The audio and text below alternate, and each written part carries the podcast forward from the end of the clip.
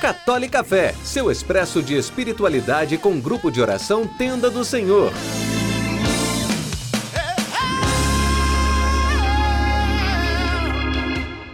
Louvado seja o nosso Senhor Jesus Cristo, para sempre seja louvado. Que a paz do Senhor Jesus esteja em seu coração, onde quer que você esteja. Nossa reflexão de hoje está inserida no discurso do Pão da Vida, dentro do capítulo 6 do Evangelho segundo São João. Jesus replicou: Eu sou o pão da vida. Aquele que vem a mim não terá fome, e aquele que crê em mim jamais terá sede. João capítulo 6, versículo 35. Este trecho é bastante conhecido por nós católicos, por Jesus prenunciar o sacramento da Eucaristia. Mas podemos também fazer uma outra reflexão. Jesus é bem direto com a multidão que estava atrás dele, declarando, após aplacar sua fome material, que todo aquele que o procura de coração, que acredita nele, não terá fome nem sede. Claro que o Senhor não falava da fome material, mas de nossas necessidades mais profundas, espirituais. E qual paralelo poderia ser mais claro que a fome? É exatamente assim que nos sentimos. Precisamos não apenas de alimento material, mas também alimentar nosso homem interior. E Jesus afirma categoricamente que Ele é este alimento. O Senhor diz ainda que não terá fome quem o procura.